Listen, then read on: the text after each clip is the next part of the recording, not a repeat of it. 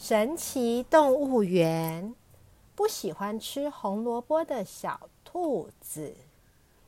在遥远的噼里啪啦市里，有一个神奇动物园。神奇动物园看起来和其他的动物园没有什么不一样，有大象，有长颈鹿，有老虎，还有吵着爸爸妈妈要吃冰淇淋的小孩子。可是啊。神奇动物园有一个人们都不知道的神奇地方。每天早上，神奇动物园九点打开大门；每天晚上，神奇动物园五点关起大门。每天晚上，神奇动物园的管理员会在五点半离开动物园，回家吃晚餐。神奇动物园的白天看起来和其他的动物园没有什么不一样。可是啊，每一天的晚上六点，钟声响起的时候，非洲动物区、热带雨林区、温带动物区，五彩鹦鹉和猴子一起合作，拿出管理员室的钥匙，把一个一个的栅栏的门打开。一只一只的动物们鱼贯的走出栅栏。伸懒腰的伸懒腰，翻筋斗的翻筋斗。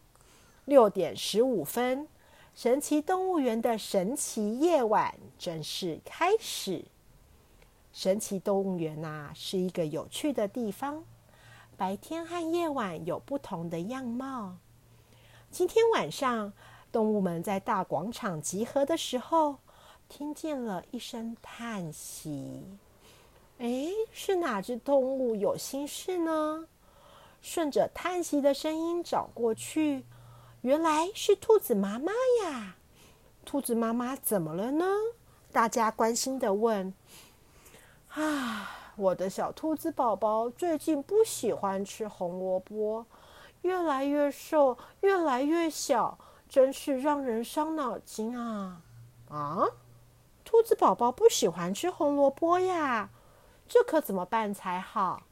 大家开始讨论起来，要想帮兔子妈妈出点子。嗯，不然这样吧，先请猫头鹰帮忙看看喽。猫头鹰很有智慧，它可能知道为什么兔子不想吃红萝卜。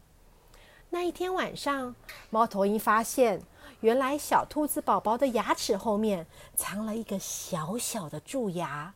小兔子宝宝牙齿不舒服，吃硬硬的东西的时候会牙齿痛，所以呀，最近不喜欢吃红萝卜。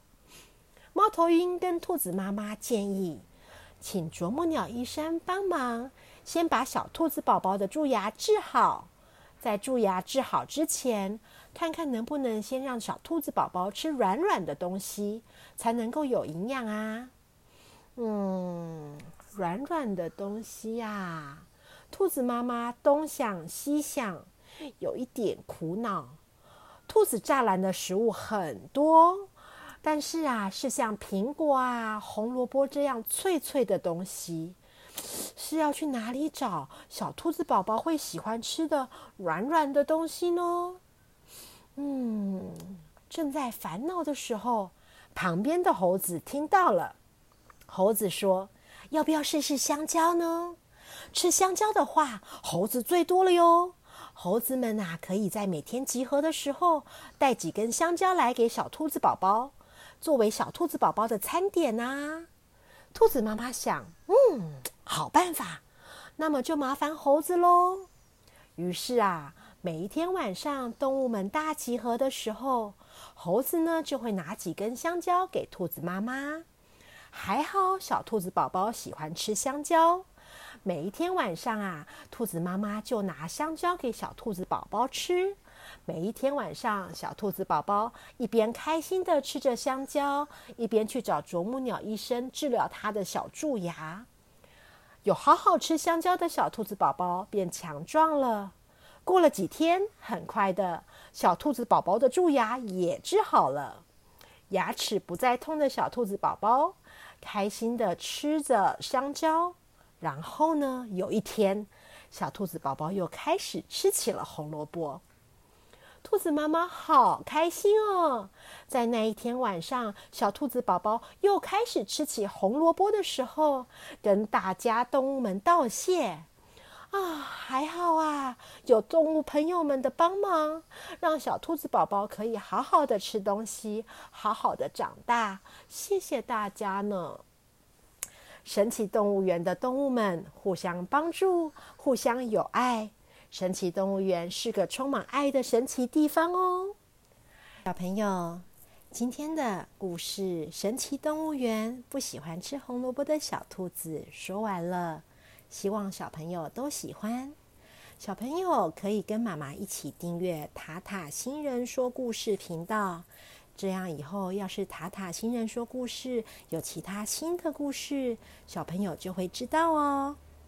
塔塔新人说故事：神奇动物园不喜欢吃红萝卜的小兔子。这个故事版权是属于塔塔新人说故事频道所有的哟。希望小朋友们喜欢今天的故事，那我们下次再见喽，拜拜。